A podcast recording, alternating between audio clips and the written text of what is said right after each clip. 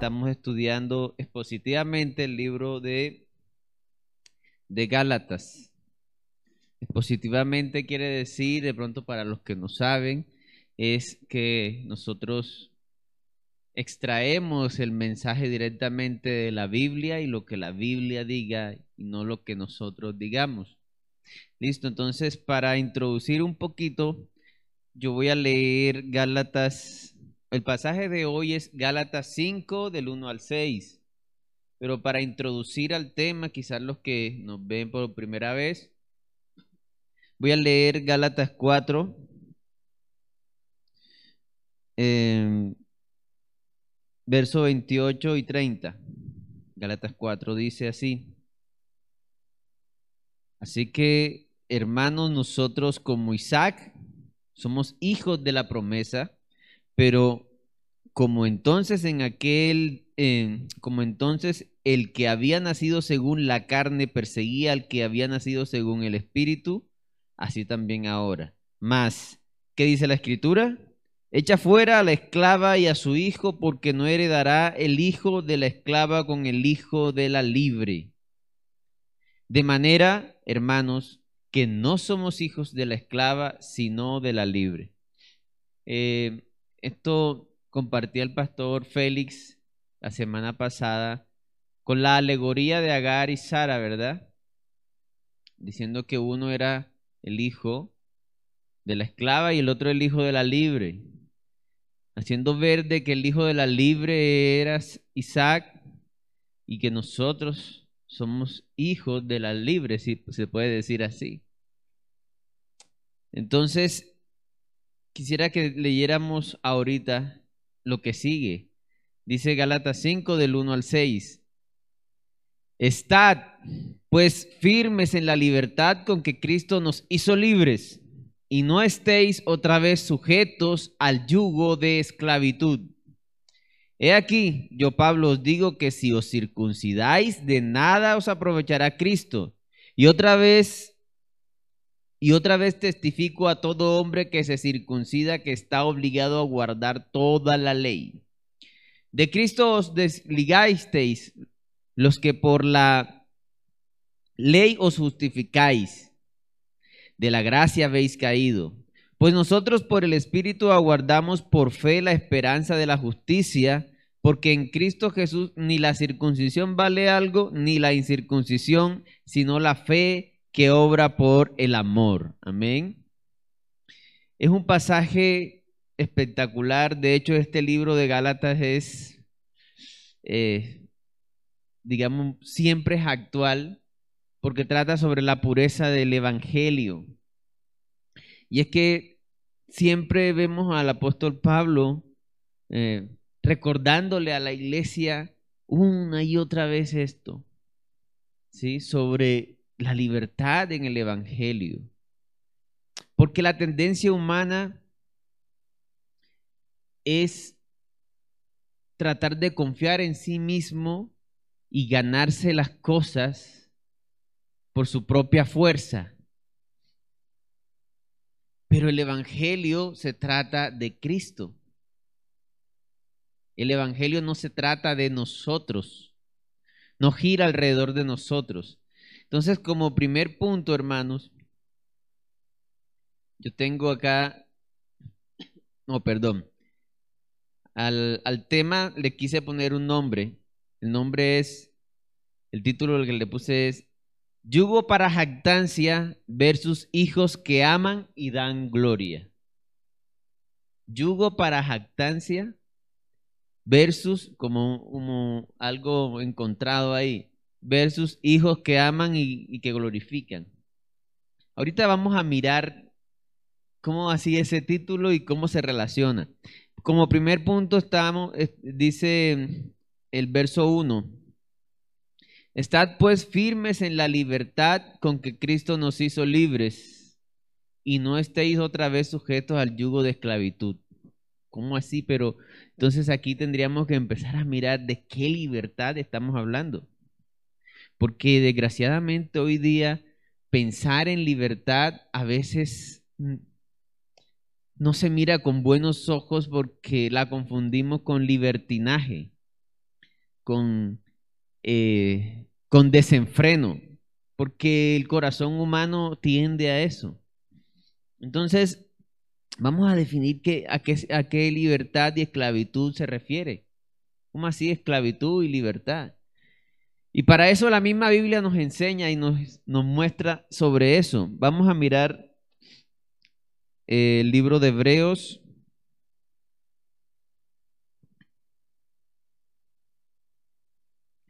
Vamos a mirar el libro de Hebreos, capítulo 10, eh, versículo del 19 al 24. Dice así la palabra de Dios. Así que hermanos, teniendo libertad para entrar en el lugar santísimo por la sangre de Jesucristo, por el camino nuevo y vivo que Él nos abrió a través del velo, esto es, de su carne, y teniendo un gran, sacerdote, un gran sacerdote sobre la casa de Dios, acerquémonos con corazón sincero, en plena certidumbre de fe, purificados los corazones de mala conciencia y lavados los cuerpos con agua pura Mantengamos firme sin fluctuar la profesión de nuestra esperanza, porque fiel es el que prometió. Y considerémonos unos a otros para estimularnos al amor y a las buenas obras. Este pasaje es uno de los que puede como que resumir o ser paralelo a este de Gálatas, porque termina en diciendo estimularnos al amor y a las buenas obras. Ahora, miren que el verso 19 de Hebreos dice, así que hermanos, teniendo libertad para entrar al lugar santísimo. Entonces, estamos hablando de una libertad para acercarnos a Dios, una libertad para tener comunión con Dios. Eh, esa palabra libertad en el original eh, griego es parresía, Así, así se dice, ¿no? Y ahorita vamos a mirar Hebreos 4, 16. Estamos definiendo de qué libertad estamos hablando. Hebreos 4, 16 dice así. Acerquémonos pues confiadamente. ¿Cómo dice? Confiadamente. ¿Verdad? al trono de la gracia para alcanzar misericordia y hallar gracia para el oportuno socorro. Resulta, hermanos, que esa palabra, confiadamente de Hebreos 4 y la palabra libertad de Hebreos 10, 19, dice, teniendo libertad, dice Hebreos 10, 19, es la misma que en español una fue traducida como libertad y la otra fue traducida como confiadamente. Resulta que ese, esa palabra significa seguridad, abiertamente, claramente, confiadamente, en libertad, en franqueza, en denuedo. Esa es la libertad que está hablando Gálatas. Estar confiadamente eh, acercándonos al Señor. De esa libertad es que nos, habla. Entendemos que la Biblia enseña y la palabra de Dios nos enseña que el hombre sin Dios está muerto. En su corazón está muerto. Yo a veces cuando predico o evangelizo o doy testimonio, digo, es, que el hombre cuando no tiene al Señor es como un zombie. Anda por ahí, tiene una existencia, pero vida en sí mismo no tiene. Y eso los que hemos nacido de nuevo podemos testificar eso. Bueno, hermano, entonces de esa libertad de que estamos hablando. Libres de ser aceptados por Dios siempre. ojo, libres de ser aceptados por Dios siempre, de ser recibidos como hijos libremente, confiadamente, de ser justificados por la fe en Cristo y no por cumplir la ley. Vámonos a Romanos 8:15.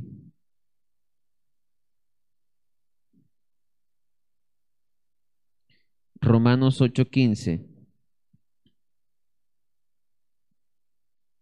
Dice así la palabra de Dios. Pues no habéis recibido el espíritu de esclavitud para estar otra vez en temor. ¿Sí? Lo, lo contrario a, a confianza, ¿verdad? Pues no habéis recibido el espíritu de esclavitud para estar otra vez en temor, sino que habéis recibido el espíritu de adopción por el cual clamamos Abba Padre. Abba Padre es una expresión que muchos traducen también como papito Dios. Es una expresión de confianza que un niño tiene con su papá. Quiero contarles que en el tiempo eh, de antes del Señor, el Señor Jesús, la gente tenía reverencia hacia Dios, pero no lo trataba como mi papá. No había esa confianza. Entonces, la libertad se refiere a poder acercarnos confiadamente al Señor, siempre, no por méritos, no por cumplimiento de normas, no, así, no cumpliendo requisitos. Y a veces esto de los requisitos es muy sutil, ¿verdad? Por ejemplo, hay gente que toma como requisito eh, ir a la iglesia. Yo sagradamente los domingos llego a tal hora a la iglesia. Entonces la persona siente que ese es el mérito de él para acercarse a Dios. Otras personas dicen, no, si yo esta semana eh, ayudé a muchos pobres. Uh, si donde yo fui pasando, fui muchos eh, inmigrantes y mucha gente pobre en la y yo a todos le ayudé. Entonces, creen que por eso van a ser aceptados por Dios. ¿Sí? Entonces, no somos justificados y no somos aceptados por obras, por cumplir la ley, sino por creer, y eso es lo que vamos a ver en el pasaje. Entonces, hermanos, la libertad de no depender más de nuestros méritos, capacidad, desempeño para ser aceptados por Dios, aceptos a Dios, para obtener justificación. Hay gente que dice, bueno, mm, yo he pecado de pensamiento, pero he hecho estas cosas. Así que yo no soy tan malo. Y una cosa compensa a la otra. Así que yo merezco. No es por merecimientos no es por nuestra propia fuerza y voluntad. Eso lo vamos a ir viendo y detallando. La libertad es aquella que nos libra del yugo de tener que ganar nuestro propio camino hacia Dios. ¿Cuál era el yugo de que estaban hablando? En ese tiempo, eh, muchas personas, falsos hermanos, se introducían en la iglesia diciendo, bueno, sí, Cristo, Cristo, pero tú tienes que circuncidarte y tienes que guardar estas costumbres y tienes que hacer esto y tienes que hacer lo otro. No, eso de Cristo solo no, no sirve. Como si la sangre de Cristo no fuera suficiente. Te están diciendo, no, espera, espera, sí, sí. Pero alegremente creyendo, no, mi hijo. ¿Cómo así? Venga y se circuncida, venga y cumple esta. Eso era lo que querían hacer estas personas. Pero estas cosas no son, no se pueden mezclar, son opuestas. Porque una es confianza en mí mismo y la otra es confianza completamente en el Señor. O yo confío en mí mismo o yo confío en el Señor. Entonces, muy importante, muy importante porque más adelante vamos a ver que hay falsas fe. No sé si es fe o fe, bueno. Hay falsos hermanos o, falsa, o, personas que dicen creer, pero realmente no han creído y la Biblia lo muestra. Entonces, vamos a, a Romanos 8.1. Dice, ahora pues ninguna condenación hay para los que están en Cristo Jesús. Los que no andan conforme a la carne, sino conforme al Espíritu. Amén. La libertad es aquella que nos libra del yugo de tener que ganar nuestro propio camino hacia Dios. La libertad del pecado y de la culpa y de la condenación. El judío o el que en nuestros tiempos podemos decir confía en sí mismo está lleno de condenación. ¿Por qué? Porque sabe que no ha cumplido. Él sabe dentro de sí que no ha cumplido. Él sabe que aunque quizás no ha pecado, digamos, voy a poner un ejemplo, no ha sido infiel, sabe que lo desea en el corazón. Y sabe que la Biblia dice que el Señor Jesús enseñó que si tú miras a la mujer de tu prójimo con deseo ya adulteraste en el corazón. Él sabe que ha mentido. Entonces viven en condenación. Tienen un yugo. De ese es el yugo que estamos hablando en Gálatas 5. La libertad es un regalo del Señor Jesús.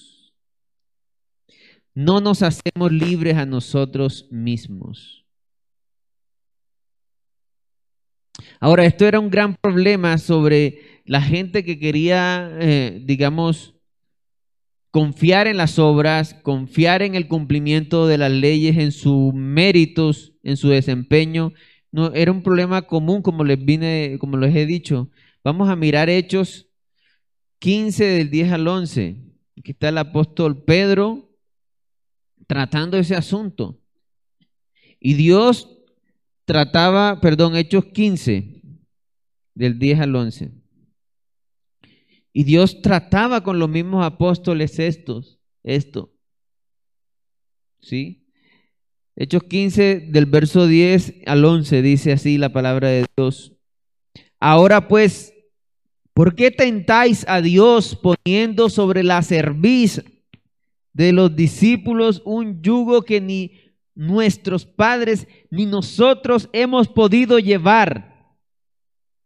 Antes creemos que por la gracia del Señor, del Señor Jesús, seremos salvos de igual modo que ellos. Resulta que cuando fueron a llevar el Evangelio a otras naciones que no era eh, Israel, entonces a los gentiles, ya sea en Europa, en Asia, muchos decían, eh, sí, creen en el Señor, pero venga y se meten en nuestra religión venga y se circuncida, venga y guarda esto, mire, cuidado, o sea, lo ponían a, lo conllevaban a la gente a que pusiera su confianza en las obras, en su desempeño. Y el apóstol Pedro les dice, pero si ese yugo, eran seiscientos y pico de mandamientos. Entonces, si la persona quería justificarse o hacer acepto delante de Dios cumpliendo la ley, tenía que cumplir todos esos. Y el apóstol decía, miren, ni nosotros ni nuestros padres han podido con ese yugo. ¿Sí? Y ese yugo para ellos les transmitía, no lo veían como algo negativo, sino como algo positivo. El yugo que me va a hacer que Dios me acepte. Pero Pablo lo enseña de forma negativa porque realmente estorba para la salvación. Entonces, hermano, también eso lo vemos en Gálatas, ahí mismo en Gálatas.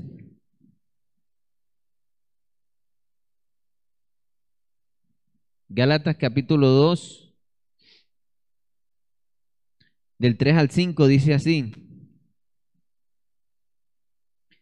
Mas ni aun Tito, que estaba conmigo con todo y ser griego, fue obligado a circuncidarse y esto a pesar de los falsos hermanos introducidos a escondidas que entraban para espiar nuestra libertad que tenemos en Cristo Jesús para reducirnos a esclavitud. O sea, que hay falsos hermanos, hay falsa fe. Eso lo vamos a ver ahorita. Entonces, como primer punto, entendemos qué significa, de qué libertad y de qué esclavitud nos está hablando, ¿verdad?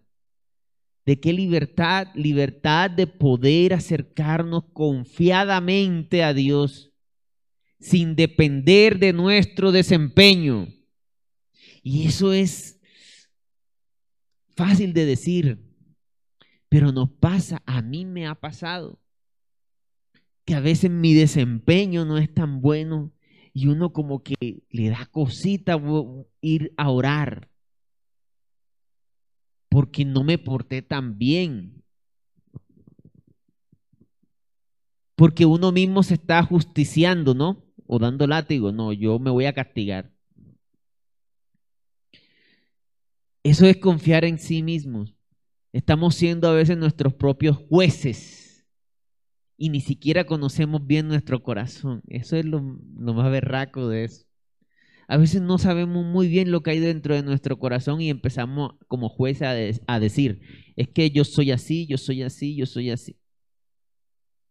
¿Saben algo? Eh, hay cosas que uno confiesa como pecado, pero que realmente hay una raíz y, que lo que tú confiesas como pecado son meros síntomas. Por ejemplo, hay gente que confiesa mucho, es que perdóname Señor porque otra vez eh, me peleé con la gente del trabajo. Otra vez me peleé con los compañeros de la universidad. Otra vez entré en ese... Pero entonces él no ve el pecado real. Engañoso es el corazón del hombre. Resulta que el pecado real es que él tiene una raíz de amargura, él tiene una herida, él siente que cada vez que alguien lo cuestiona es como si lo estuviera humillando. Bueno, hay una cosa dentro que no ha visto, pero el Señor sí. Así que nosotros no podemos ni siquiera ser jueces de nosotros mismos. Por eso tenemos que confiar en el Señor y no en nuestro desempeño. Amén. Como segundo punto, hermanos, tenemos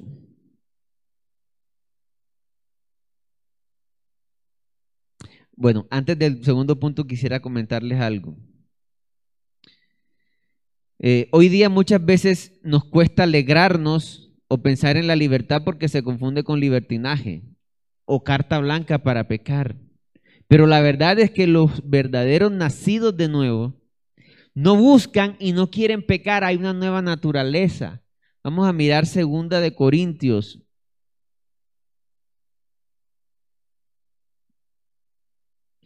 Segunda de Corintios. Ya va.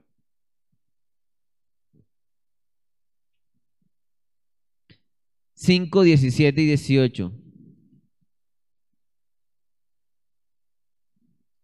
Dice la palabra de Dios, de modo que si alguno está en Cristo, nueva criatura es. Las cosas viejas pasaron y aquí todas son hechas nuevas. O sea, no se trata de cuando hablamos de libertad, que es una carta blanca para pecar. Si alguien dice, yo creí en el Señor Jesús, pero, ah, bueno, como es por fe, como es por gracia, como es un regalo, no tengo que merecerlo. Gracias. Tomo la salvación y peco todo lo que yo quiera. Y hago todo lo que yo quiera. ¿Y por qué tengo que ir a la iglesia? ¿Por qué tengo que orar? ¿Por qué? Resulta que alguien con una nueva naturaleza se le va a notar la nueva naturaleza. Tú a un perro no lo vas a escuchar haciendo como un gato. No.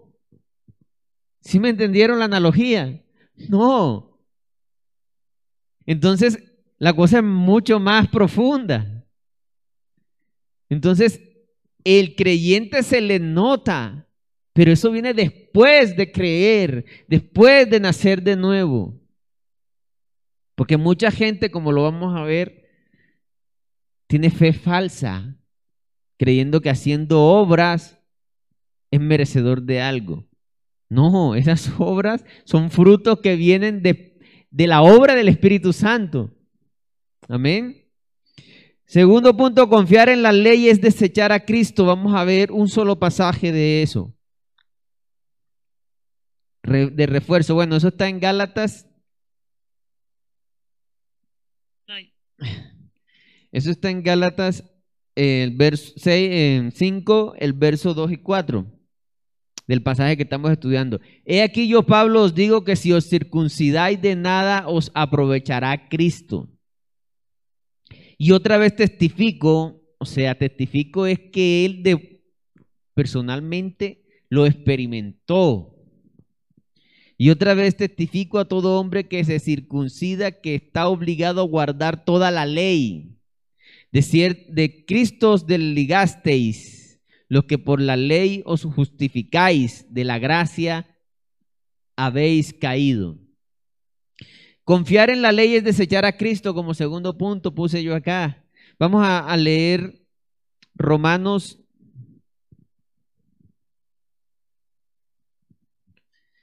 Es un pasaje largo, pero es un solo pasaje para aclarar este punto. Romanos 3 del 19 al 28. Dice así la palabra de Dios. Es larguito, así que respiremos un poquito para leer, ¿no? Pero sabemos que todo lo que la ley dice, lo dice a los que están bajo la ley, para que toda boca se cierre y todo el mundo quede bajo el juicio de Dios. Ya ahí sabemos cuál es el propósito de la ley, es señalar y reconocer que todos estamos bajo juicio de Dios. Ese es el propósito de la ley, ese es el buen uso de la ley. Ya que por las obras de la ley ningún ser humano será justificado delante de él Nadie va a ser llamado justo por lo que haga. Voy a repetirlo. Y esto suena como en contracultura de hoy día, ¿verdad? Nadie va a ser llamado justo por Dios por lo que haga. Sí. Sino por quien ha creído. Ahora, el que ha creído va a mostrar unas obras que son obras que el Espíritu Santo produce en él. Pero no somos justificados por la ley. Porque por medio de la ley es el conocimiento del pecado. Pero ahora, aparte de la ley, se ha manifestado la justicia de Dios, testificada por la ley y por los profetas. La justicia de Dios por medio de la fe en Jesucristo. ¿Por, por medio de qué es la justicia? Perdón por medio de las obras que hacemos. Amén. Para todos los que creen en Él, porque no hay diferencia, por cuanto todos pecaron y están destituidos de la gloria de Dios, siendo justificados como, ¿cómo? Siendo justificados gratuitamente por su gracia, favor inmerecido significa gracia, mediante la redención que es en Cristo Jesús Sigamos. A quien Dios puso como propiciación por medio de la fe en su sangre para manifestar su otra vez justicia a causa de haber pasado por alto en su paciencia los pecados pasados, con la mira de manifestar en este tiempo su justicia a fin de que Él sea justo. Él, ¿quién es el justo? Nosotros somos justificados. O sea, nos regalan por decirlo de esta forma, nos regalan un vestido, una ropa de justicia que no merecemos. Pero el justo es Él. Y el que justifica al que es de la fe en Jesús. ¿Dónde pues está la jactancia? Acuérdense del título. Firme, este, el título es Yugo para jactancia. Los que viven bajo el yugo de querer merecer ser aceptados por Dios por lo que hacen les trae jactancia. Mire que yo hice esto, mire que yo hice lo otro, mire que yo vengo a la iglesia, mira que yo predico. Así que, mírame a mí. ¿Dónde pues está la jactancia? Dice el verso 27. Queda excluida. ¿Por cuál ley? ¿Por la de las obras? No, sino por la ley de la fe. Concluimos pues que el hombre es justificado por fe sin las obras de la ley. Amén. Claritico, ¿verdad? Así que si tú, si nosotros confiamos en nuestro desempeño, en lo que hacemos, estamos desechando a Cristo. Esto es, es excluyente o no se puede mezclar. O yo confío en mí mismo, en las cosas que yo puedo hacer para Dios y las cosas que yo hago para que Dios me acepte. O confío en lo que Él hizo por mí, en lo que Él hace en mí y en nosotros. Amén, hermanos. Como tercer y último punto, aunque, eh, ¿cómo estamos de tiempo, pastor? No me traje el reloj. ¿Estamos bien? O menos. Como 10 minutos. Bueno, como tercer y último punto, pero es el punto más largo. Y es donde, donde es donde nos vamos, eh, digamos, el corazón del mensaje o el enfoque en esta, en esta parte es muy diciente. Es el verso 5 y 6 de Gálatas. Gálatas 5, versos 5 y 6. Pues nosotros por el Espíritu aguardamos por fe la esperanza de la justicia, porque en Cristo Jesús ni la circuncisión vale algo, ni la incircuncisión, sino la fe que obra por el amor. Atención a esa palabra, la fe que obra por el amor. La fe que obra por el amor es como el corazón de esos dos versículos. Miren que aquí hay, está la palabra, está la palabra obra. Ah, pero no nos dijiste que, no dice la palabra que no es por obras. Pero miren que antes de la palabra obra dice la fe que obra por el amor. Y si queremos ir más al fondo de estos dos versículos, vamos a encontrar la palabra amor. Y por eso este punto lo llamé, se trata de una comunión con Cristo por medio de su Espíritu.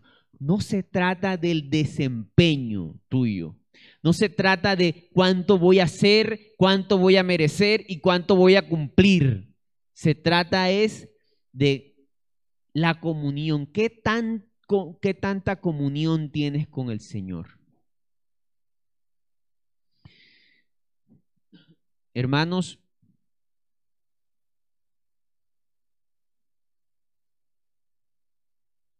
Eh, la libertad, la gracia del Señor es la que tiene un efecto transformador. La transformación no viene por mi fuerza de voluntad humana, mi mérito, mi desempeño. La transformación viene sobre qué tanto estoy caminando yo en la gracia y la libertad del Señor. Por eso esto se trata de una relación. Yo quiero que miremos 2 de Corintios 3 del 17 al 18. Dice así, porque el Señor es el Espíritu. Y donde está el Espíritu del Señor, allí, ¿qué hay? Libertad. Por tanto, nosotros todos mirando a cara descubierta como en un espejo la gloria del Señor, somos transformados de gloria en, gloria en la misma imagen como por el Espíritu del Señor. Está diciendo este pasaje que entre más nosotros tengamos comunión con el Señor, entre más pongamos nuestra mirada en Él, entre más le veamos a Él, vamos a ser Ahí no dice, nos transformamos. Somos transformados. No se trata de mí. No se trata de mi desempeño. Se trata de lo que el Señor haga en mí. ¿Qué tengo que hacer yo? rendirme delante de Él, poner mis ojos en Él, andar en la gracia y en la libertad que Cristo nos da. La transformación viene de la relación que tú tengas con el Señor, no de tu desempeño y de tus metas personales para ser justificado delante de Dios. Y esto es muy fácil de decir, pero caemos en eso, solemos caer en eso. ¿Qué dice Filipenses 2 del 12 al 13?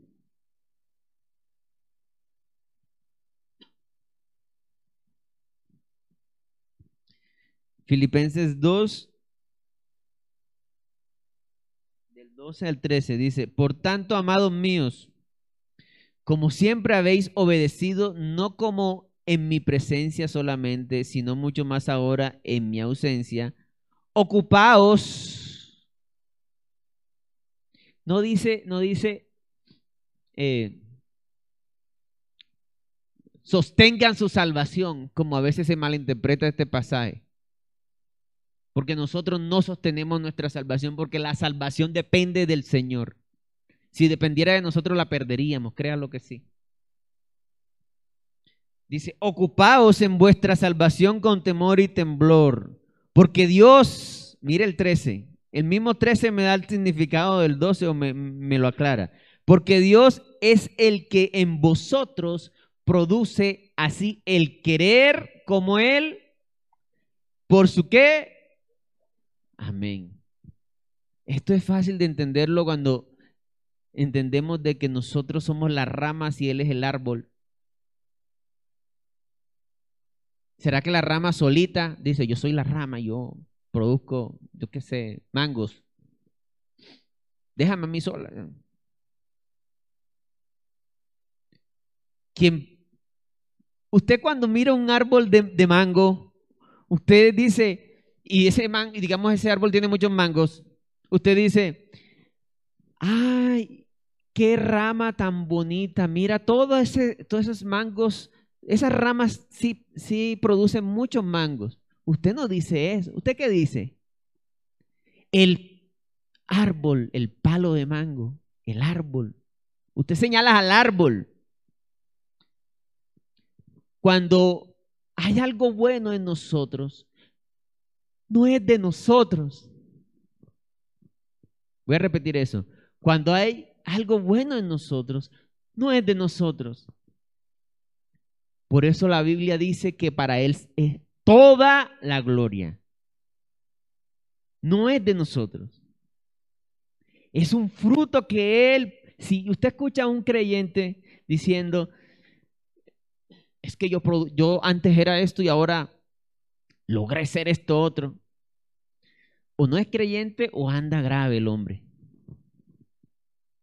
Sí, anda en su, en su mera carne. ¿Por qué? Porque quien produce el querer como el hacer es Él. Él es el árbol, Él es David. Nosotros somos las ramas. Así dijo Jesús.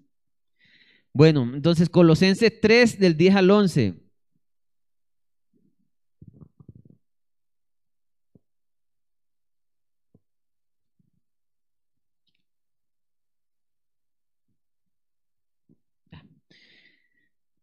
Colosenses 3 del 10 al 11 dice así. Y revestido del nuevo, el cual conforme a la imagen del que lo creó se va renovando hasta el conocimiento pleno, donde no hay griego ni judío, circuncisión ni incircuncisión, bárbaro ni escita, siervo ni libre, sino que Cristo es el todo y en todos. O sea, andar en la gracia y en la libertad del Señor produce transformación. No el yugo de esclavitud de querer merecer, de fijar tu confianza en ti mismo y mirar la ley de Jehová y decir, hoy voy a cumplir mejor estos mandamientos y hasta chulea pues en la mente. No, es a través de una relación quien produce el querer como el hacer es el Señor. Amén. El yugo de la ley no transforma, solo contienen. ¿Sabe que esto es tan profundo? Sencillo pero profundo. Si cuando un creyente, cuando alguien que dice que es creyente, le dice, mira, la salvación no depende de ti. No la puedes perder porque no depende de ti. Ay, cuando peco, pues ya Dios pagó por esos pecados. Ay, qué bueno, ahora voy a pecar todo lo que yo quiera. Ese no es creyente. Ese no es creyente. A veces yo, yo explico eso como algo muy sencillo. Yo, si yo tomara un niño acá, o nosotros mismos, eh, pensemos en ese familiar que amamos. Uno cuando tiene una ofensa con ese familiar, uno no uno quiere reconciliarse y pedir perdón con ese familiar. No porque me convenga en algo, no porque voy a recibir o voy a dejar de recibir un castigo o voy a recibir una recompensa. Es porque yo lo amo, ¿no Y yo quiero estar bien con él. Así de sencillo. Me estorba esa ofensa. Quiero tener buena comunión. Lo amo o la amo. De eso se trata. Se trata de una relación. Se trata del amor. Por eso dice en Gálatas, la fe que obra por el amor. El fruto del creyente es fruto del amor que Cristo ya depositó en nosotros. Es muy diferente a las obras de la carne a las obras de la ley. Las obras de la fe, las obras de la fe. ¿Cómo así las obras de la fe? Vamos a leer solo un pasaje. Eh, Efesios 2 del 8 al 10.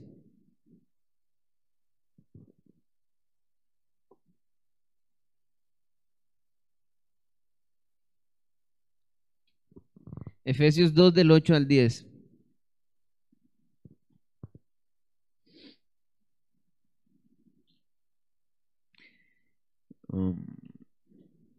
Dice, porque por gracia sois salvos por medio de la fe, y esto no de vosotros, pues es don de Dios. Otra vez enfatizando que el Evangelio se trata de Dios. No por obras, para que qué? Si usted ve a un creyente que se anda gloriando, no tiene su, fe puesta en Cristo, o sino en sus méritos. No por obras para que nadie se gloríe, porque somos hechura suya, creados en Dios, en Cristo Jesús, para buenas obras. Resulta que sí hay unas obras, pero no son obras para salvación. Son obras que son producto de haber creído en el Señor. Como dice el libro de Santiago, la fe sin obras está muerta. No es que se muere, es que esa no es una, eh, no, no es una fe real. Una fe que no produce no es una fe real. Amén. Dice la palabra, eh, segunda de Corintios 5,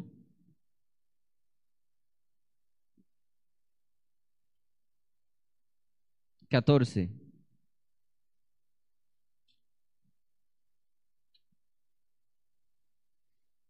Dice la palabra de Dios. Porque el amor de Cristo nos constriñe. Esa palabra constriñe es como que nos aprieta, nos impulsa, nos constriñe. Pensando esto, que si uno murió por todos, luego todos murieron y por todos murió para que los que viven, o sea, nosotros, ya no vivan para sí, sino para aquel que murió y resucitó por ellos. Entonces, si alguien que dice que es creyente y, le dice, mira, es que tú no puedes perder la salvación porque no depende de ti, uh, yuhu, me voy a pecar entonces, no vengo más por acá, ya yo soy salvo. No, el verdadero creyente, el amor de Dios lo constriñe a vivir para el Señor. Se trata del amor, hermanos. La fe que obra por el amor. Amén. Ahora, hay muchas falsas fe. Y es lo que con esto voy a terminar. Son dos versículos. Quisiera que miráramos mm, a ver. Juan 2, el Evangelio según San Juan, capítulo 2, versículos 23 y 25.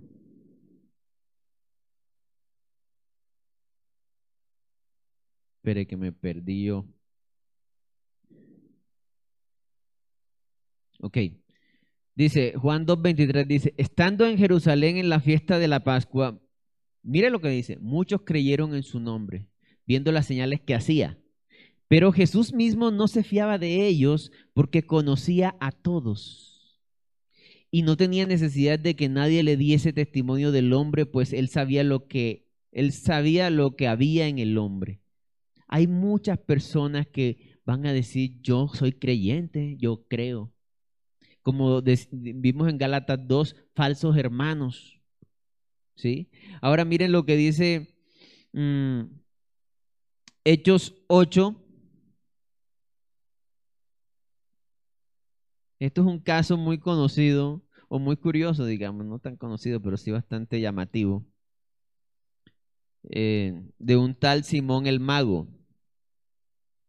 Hechos 8:13. Vamos a leer 13 y después vamos al 18 y 24 para no demorar mucho. Hechos 8, 13 dice, también creyó Simón mismo y habiéndose bautizado estaba siempre con Felipe y viendo las señales y grandes milagros que se hacían estaba atónito. Parecido a como leímos ahorita en Juan, en Juan 2, ¿verdad? Se sorprenden, entonces yo creo, yo creo. Si leemos antes de este versículo 13, eh, podemos ver lo que quieran saber. Ese Simón era un mago que engañaba al pueblo, hacía engaños y todo el mundo lo admiraba. Vinieron los apóstoles y vio el verdadero poder de Dios y enseguida pasó esto que estamos viendo en el verso 13. Ahora, si vamos al verso 18 al 24, dice así, cuando vio Simón que por la imposición de las manos de los apóstoles se daba el Espíritu Santo, les ofreció dinero diciendo, dame también a mí este poder para que cualquiera a quien yo impusiere las manos reciba el Espíritu Santo. una, una señal de alguien que no es creyente está buscando ganancia o figurar.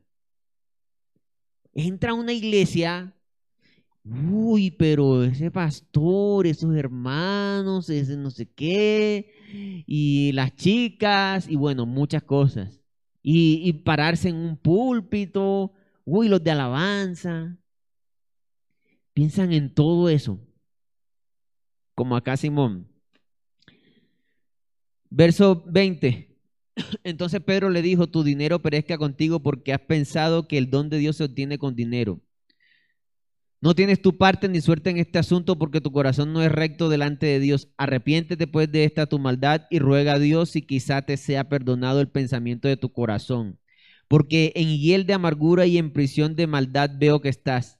Respondiendo entonces Simón dijo, sí, voy a orar y me voy a arrepentir. Yo voy a orarle al Señor porque para que la palabra, de, creer de verdad la palabra. Mire lo que dice Simón. Rogad vosotros por mí al Señor para que nada de esto que habéis dicho venga sobre mí. Él estaba enfocado era o en el premio o en el castigo. En lo que me beneficia y después cuando Pedro le dijo, pilas, andan mal. Ay, no, no, órale a Dios para que no me pase eso. Eso no, no, no lo vemos como común hoy. La gente a veces está en aprietos. Uy, miren, yo he visto mucha gente entrar acá a nuestra iglesia y uno se sienta con ellos. No, es que me dejó mi mujer y pasó esto. No, es que me echaron del trabajo y estoy viviendo esto. Y usted lo ve sentado acá orando. La persona apenas se reconcilia o consigue novia o, consigue trabajo. Ya no lo vemos más. Uno le escribe, Dios le bendiga, le manda mensajes. Gracias, lo máximo que te dice. ¿Sí? Hay, hay falsa fe. Vamos a orar, hermanos. Señor, te damos gracias por esta tu palabra.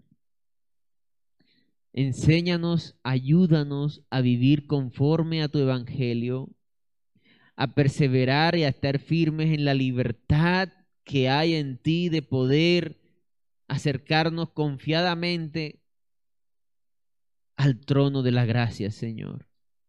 Que podamos entender de que somos justificados por lo que tú hiciste, Señor, y que no hay una sola obra que hagamos que nos haga justos delante de ti, sino creer en tu Hijo, Señor, como dice tu palabra. La voluntad del Padre es que crean en el, en el que Él envió. Ayúdanos, Señor, a poner nuestra mirada en ti y no en nosotros mismos, Señor. A no depender de nuestro desempeño, a no buscar jactancia, sino a buscar una relación, a buscar llenarnos de tu amor y de glorificarte, Señor. Gracias, Señor, por esta tu palabra, en el nombre de Jesús. Amén.